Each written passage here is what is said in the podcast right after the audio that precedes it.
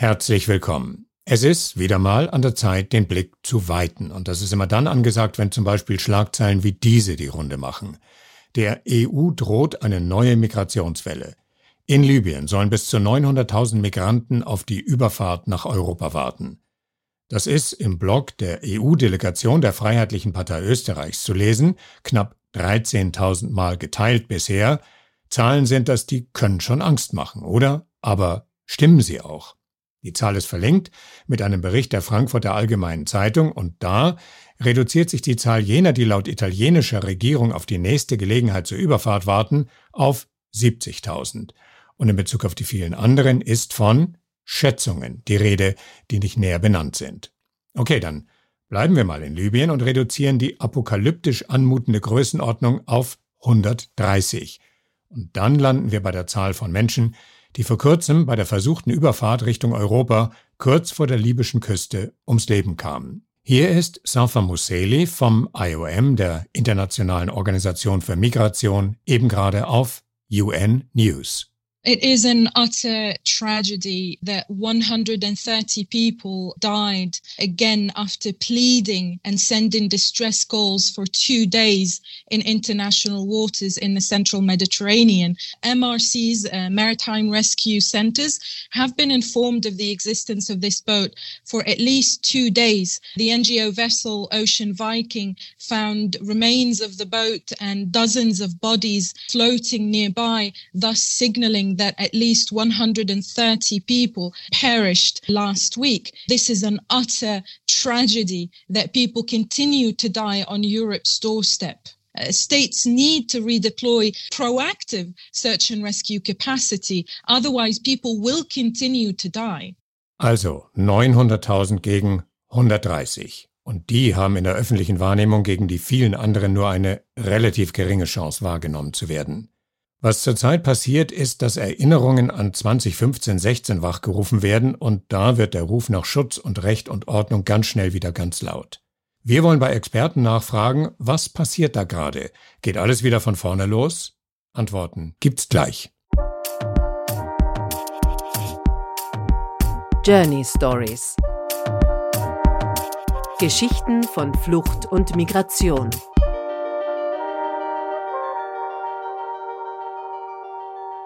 Also was ich auf jeden Fall denke, ist, dass wir ähm, sowohl wörtlich als auch metaphorisch viele mehr Brände sehen werden. Das sagt die Migrationsforscherin Judith Kohlenberger von der Wirtschaftsuniversität in Wien. Wir werden Brände auf den griechischen Inseln sehen, wir werden Brände in Bosnien sehen, wir werden Brände äh, in unterschiedlichen Hotspots äh, auf europäischem Territorium sehen und das wird einfach ein Thema sein, wo diese Strategie aus den Augen, aus dem Sinn und ich glaube, so kann man großteils auch die EU-Migrationspolitik der letzten Jahre ja zusammenfassen, dass diese Strategie einfach zunehmend zu bröckeln beginnt und dass die Situation äh, nicht nachhaltig ist und dass nichts gelöst ist. Aber nichtsdestotrotz, äh, dieses Thema wird nicht weggehen.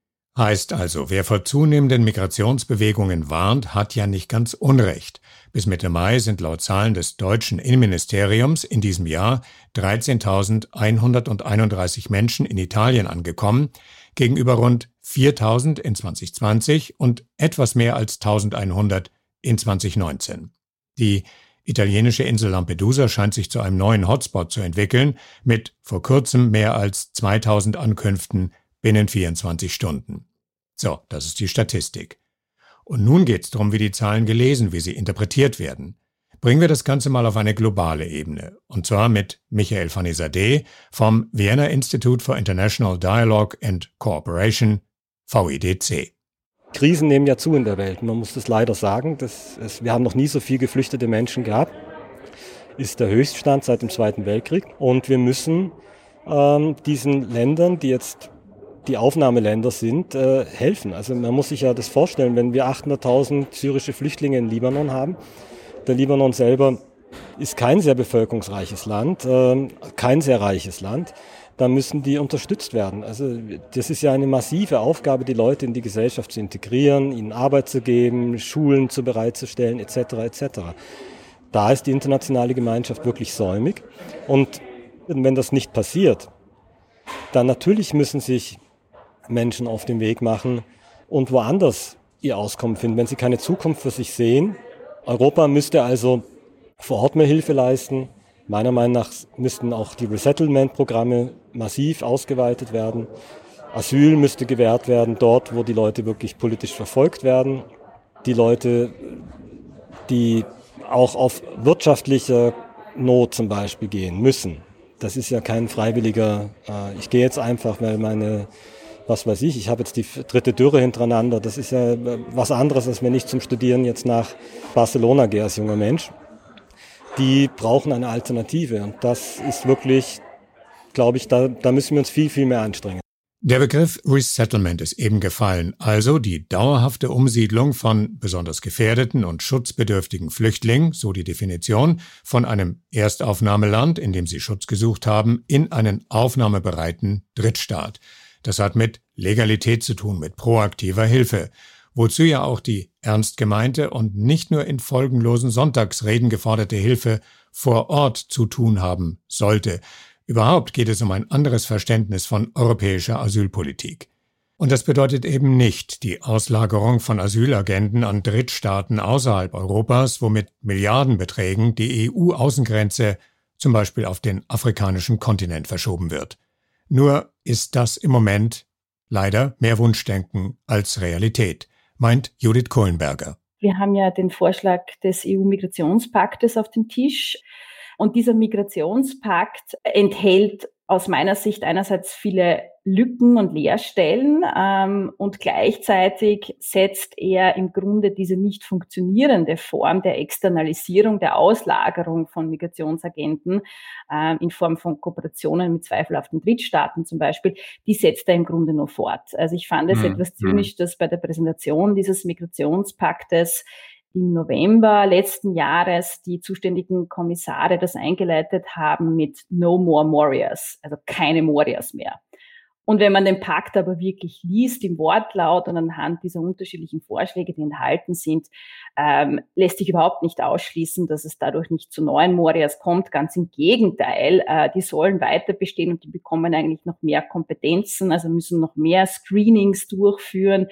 Äh, es gibt wesentlich mehr Zugangsbarrieren oder Zugangshürden, die ein Schutzsuchender passieren muss, um überhaupt dorthin zu kommen, dass er um Asyl ansuchen kann. Ja.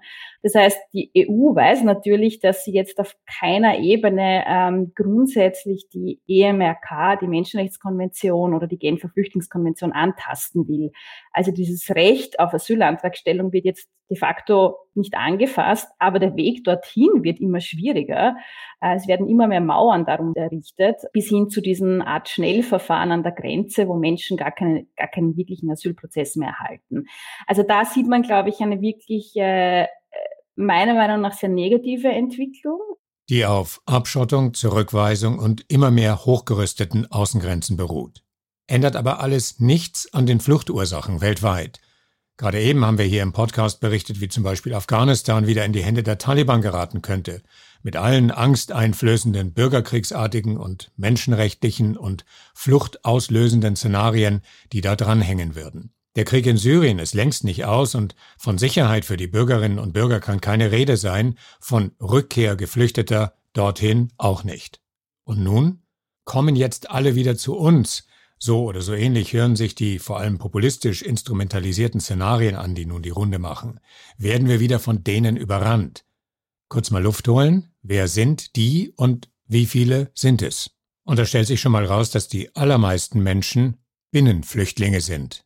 Heißt was? Das sind Menschen, die geflüchtet sind in ihren jeweiligen Ländern vor Konflikt, Krieg, es können aber auch Umweltkatastrophen sein, Dürre, Hunger. Es gibt verschiedenste äh, Gründe. Also 40 Millionen, die äh, überwiegende Zahl dieser geflüchteten Menschen verbleiben in ihrem Land. Also Asiaten in Asien und Afrikaner in Afrika. Denn Fliehen ist eine logistisch anspruchsvolle und finanziell überaus heikle Angelegenheit. Das muss man sich im wahrsten Sinn des Wortes erstmal leisten können. Und wenn Covid-19 und die Bekämpfung der Pandemie eines gezeigt hat, dann das. Mobilität ist ein Privileg. Und ich glaube, in Zukunft werden wir auch erkennen, ähm, noch deutlicher als davor, wer sich ähm, vor allem internationale Mobilität leisten kann und wer nicht. Oder, oder was ich auch sozusagen in der Bewertung von Mobilitätseinschränkungen ganz spannend finde, ist, dass wenn wir in die ähm, Krisen, globalen Krisen ähm, der letzten Jahre seit Beginn dieses Jahrtausends zurückblicken, äh, ob das jetzt ähm, 9-11 war oder eben auch die äh, Krise 2015, äh, dass eine oft sehr spontane nationalstaatliche Antwort auf Krisen unterschiedlicher Art und Weise immer eine Grenzschließung war. Also Einschränkung der Mobilität, ähm, eine eine Schwernis der internationalen Mobilität. Wir erinnern uns, äh, 9-11 leben, äh, dem verdanken wir, oder diesem globalen Krieg gegen den Terror, dem verdanken wir die weiterhin bestehenden massiven Sicherheitskontrollen bei Flugreisen. Und äh, man sieht daran auch, dass Einschränkungen, äh, die globale Mobilität betreffend, wenn sie einmal eingezogen werden, das passiert oft sehr rasch, nicht so schnell wieder abgebaut werden. Das heißt, dass, dass wir auch eine meiner Prognosen, dass tatsächlich wir in Zukunft auch weiterhin äh, einerseits mit starken Einschränkungen konfrontiert sein werden. Und es wird zunehmend auch eine Frage sein, wer kann sich zum Beispiel ähm, PCR-Tests vor einer Reise leisten? Wer kann sich eine Quarantäne aus beruflicher Sicht vor und nach einer Reise leisten? Wer kann sich eine Impfung leisten? Wer hat Zugang zu einer Impfung? Also wenn das noch eine zusätzliche Barriere ist, auch bei der Mobilität, äh, dann erkennt man deutlich äh, die globalen Ungleichheiten in Bezug auf Wanderung. So, und bei der Gelegenheit sollten wir, apropos Wanderung, mal die beiden Begriffe Flucht und Migration genauer betrachten. Es ist ja immer gern vom guten Flüchtling und vom bösen Arbeitsmigranten die Rede. Den einen darf man ja schon irgendwie aufnehmen, der andere will tendenziell immer gern in der sozialen Hängematte und damit uns allen auf der Tasche liegen. Migration ist aber ein Begriff, der neu gedeutet werden muss und das zunehmend drängender. Spannend, was Saskia Sassen dazu zu sagen hat. Sie ist eine amerikanische Soziologin und Wirtschaftswissenschaftlerin an der Columbia University und bekannt für ihre Analysen über Globalisierung und internationale Migration. Und hier ist sie bei einem Vortrag auf der Republika 2016 zu hören, also auf der Konferenz der sozialen Medien und der digitalen Gesellschaft. We're dealing with two familiar subjects in the current migration, war refugees and the other the migrant. But that there is also a third, there's a third type of migrating subject for which we lack language. And I want to make that third migrant visible. And one way of making that third type of migrant slash refugee really visible is to go to ask the question, why are they moving? There is no war where they're coming from. Why are they moving? Why are they desperate? And so the umbrella explanation that I want to give is that we're dealing with a massive loss of habitat due to climate change. And I must tell you, I think climate change is far too pretty a word. So I call it dead land, dead water, which is what we have been making. The expansion of mining, the expansion of land grabs, the expansion of cities all of these processes have the capacity to actually force people off their land. And we're talking about people who may have been on that land for centuries or for a century, but they don't have the papers. They do not have the instruments to show this is my land. So they can be thrown out. The estimate is every year, three million up to 3 million people are displaced by one or another reason. We've got to make them visible. We've got to make them into a subject that is recognizable to existing law, existing, you know, modes of recognizing subjects. Mittlerweile ist also die Klimakrise im Spiel, die Lebensgrundlagen so unwiderruflich zerstören kann, dass Menschen gezwungen sind zu migrieren. Und wie ist deren rechtliche Stellung zum Beispiel im Kontext der Genfer Asylrechtskonvention, die ja 1951 beschlossen wurde und damals konnte sich niemand vorstellen, dass es dereinst klimakatastrophenbedingte Ansuchen auf Asyl geben könnte. Da wäre an der rechtlichen Stellschraube zu drehen. Und der andere Begriff, der gerade zu hören war, Land Grabbing. Was es damit auf sich hat, erläutert Alexander Beer, Politikwissenschaftler an der Uni Wien und Menschenrechtsaktivist. Seit der Krise 2007, 2008, Finanzkrise, kommt es zu einem Run auf fruchtbarem Land, weltweit, global, als Investitionsmöglichkeit. Das heißt, Investmentsfonds, Banken, Länderinteressen richten sich immer mehr auf fruchtbares Land. Das haben wir in Westafrika beobachtet, beispielsweise in Mali. Aber auch in vielen anderen afrikanischen Ländern ist dies zu beobachten, beispielsweise im großen Maßstab in Äthiopien. Fruchtbares Land wird als Zukunftsinvestition äh, betrachtet. Und das geht insofern mit neokolonialen Methoden einher, als das Land, das von Landgrabbing betroffen ist, Land ist ohne formelle Eigentumstitel, es gehört den Staat und die Kompradore-Elite, wie wir das nennen, also korrupte Elite, äh, vor Ort in den Ländern, verkauft es zu spottbilligen Preisen an westliche oder auch asiatische Investoren, Banken ähm, etc. Die Konsequenz ist, dass die bäuerliche Landwirtschaft vor Ort zerstört wird, dass die jungen Menschen, vor allem die Jungen, keine Perspektive mehr haben, in den ländlichen Regionen zu leben und in die Städte geht. Und auch dort gibt es keine Perspektive. Es gibt praktisch kaum Industrialisierung, sozusagen eine Entwicklung der Stadt ohne Stadtentwicklung. Und das erhöht natürlich den Migrationsdruck. Gerade in Zeiten des Klimawandels ist es sehr, sehr wichtig, Zugriff zu haben auf Grund und Boden für die Nahrungsmittelproduktion. Darauf wird spekuliert. Da wird einfach auf die Zukunft äh, spekuliert. Und da erhofft man sich äh, Renditen. Das ist ganz, ganz klar. Also Grund und Boden wird nicht als Allmende verstanden, nicht als etwas, was der lokalen Bevölkerung für die Subsistenzproduktion, für die lokalen Märkte zur Verfügung stehen soll, sondern für den globalen Markt als, als Investitionsanlage, als Spekulationsobjekt. Der Asylreferent der bayerischen Stadt Titmoneng, Johannes Lanser, engagiert sich ebenfalls als Aktivist in Tansania und er weiß, wie tief und wie sehr bis heute unüberwindlich die kolonialen Gräben sind, die Europa in Afrika gerissen hat und was das für die Menschen vor Ort bedeutet. Wir holen uns ganz viel, wir haben uns immer sehr viel geholt aus Afrika, aber dass das auf Augenhöhe, auf eine Gleichberechtigung läuft, das ist leider Seltenheitswert nach wie vor man hat da Kunststaaten geschaffen, hat da eine Verwaltung aufgebaut und alles und von heute auf morgen war das weg. Und die Leute sind zurückgelassen worden mit einem Kunststaat, der nicht natürlich gewachsen war, der keine natürlichen Grenzziehungen eben hat. Das ist ja in, in Tansania äh, 124 anerkannte Volksgruppen ungefähr.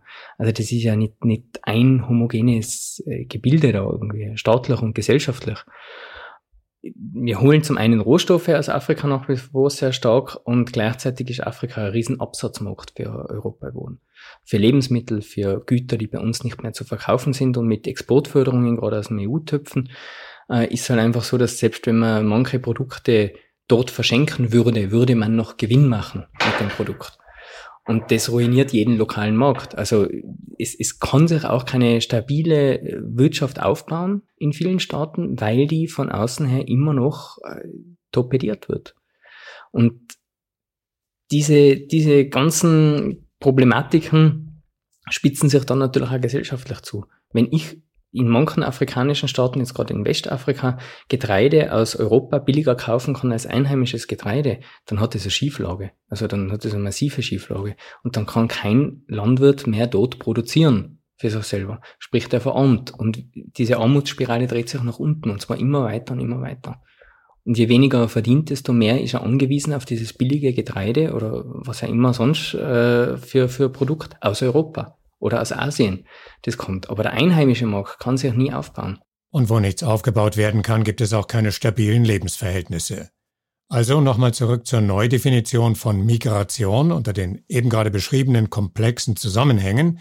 Wissenschaftlich betrachtet gibt es da einen Begriff dafür und der lautet Mixed Migration dass natürlich Flucht- und Migrationsgründe zunehmend ineinander übergehen, sich gegenseitig bedingen, potenzieren sogar und dass diese auch zunehmend schwierig auseinanderzuhalten sind. Und äh, da ist natürlich wieder die Frage, welche rechtlichen Werkzeuge, welche rechtlichen Instrumente haben wir, um zum Beispiel eben Menschen, die aus Afrika zu uns kommen, die vor allem aus meiner Sicht jetzt stark in diese Kategorie der gemischten Migration fallen würden, vielleicht aber nach dem Wortlaut der Genfer Flüchtlingskonvention keinen Fluchtgrund vorzuweisen haben, welche Möglichkeiten der legalen Einreise bietet man diesen Menschen? Wenn man gar keine bietet, dann weiß eigentlich die Forschung ganz klar, äh, dann leitet man das in sogenannte irreguläre Wege, die natürlich dann sowohl für die Betroffenen, das ist ganz klar, aber auch für die Aufnahmestaaten zusätzliche Herausforderungen bieten. Äh, und ich glaube, dass deshalb müsste man einfach an Migrationspolitik ähm, viel breiter denken und eigentlich diese beiden Schienen, die derzeit parallel zueinander verlaufen, humanitäre Schiene und wirtschaftliche ähm, Migration,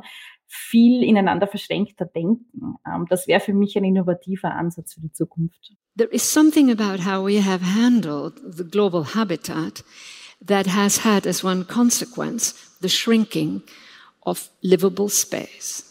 Countries, most countries in the world have some version of an immigration policy. We have done it for immigrants.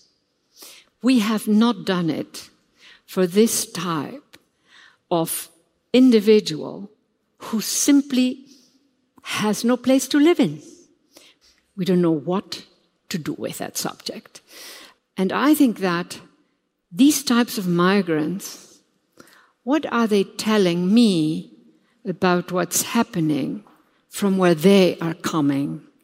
If it's not war, these are migrants for whom home is now a plantation, a mine, it's covered with water, climate change, it's desert, climate change, or it's built up terrain. And they are fallen into a kind of blank because we have no regime that makes them visible to the law, that we can recognize them and hence sort of deal with them. 900.000 gegen 130. Mit dieser höchst ungleichen Rechnung sind wir in die Episode gestartet und jetzt, rund 20 Minuten später, werden die Flucht- und migrationsauslösenden Zusammenhänge nicht eben einfacher. So ist es ja immer, wenn auf drängende Fragen einfache Antworten gegeben werden, aber auch die weniger einfachen Antworten nicht gerade unkompliziert sind. Das Flüchtlingshilfswerk der Vereinten Nationen bringt die Ausgangslage in einem Video so auf den Punkt. Mehr als ein Prozent der Weltbevölkerung, einer von 97 Menschen, sind auf die eine oder andere Weise gezwungen, sich auf eine ungewisse Wanderschaft zu begeben. 80% of the forcibly displaced reside in countries grappling with food insecurity and the extremes of climate change. More hardship awaits them. So, why do the numbers keep going up? For those fleeing conflict and persecution, options to rebuild their lives are limited. Opportunities for resettlement in another country fall far short of needs, while fewer refugees are able to return home safely. Tens of millions of people remain in exile for years on end, in countries and communities that are often poor and struggling themselves. Even so, there is hope. In a world grappling with a global health pandemic, we are reminded of how interconnected we are that the safety of one is linked to the safety of us all. It is a time for solidarity, still, now, and more than ever before. Genau so ist es. Und dieser Wunsch nach Solidarität lässt sich, ironisch zugespitzt, aber deswegen nicht weniger wahr, auch auf einen noch einfacheren Punkt bringen. Es gibt kein Zurück. Es gab überhaupt noch nie eine Möglichkeit, ein, ein, ein, ein rein ethnisches äh, Modell zu haben. Das letzten, die das versucht haben, waren die Nazis. Dem ist kaum was hinzuzufügen, außer vielleicht der Wunsch nach differenzierten, faktenbasierten Debatten. Kontrovers, gerne, aber auf Basis der eben eingeforderten Solidarität. Zu dieser Debatte tragen wir hier gerne bei und ich möchte in dem Zusammenhang noch auf die weiterführenden und immer wieder ergänzten Artikel und Hintergründe verweisen, zu den gerade behandelten Themen und Episoden, die wir dazu gemacht haben. Ein Blick auf unsere Newsseite journeystories.fm lohnt sich daher sehr. Wir bleiben dran und damit bis bald. Journey Stories Geschichten von Flucht und Migration.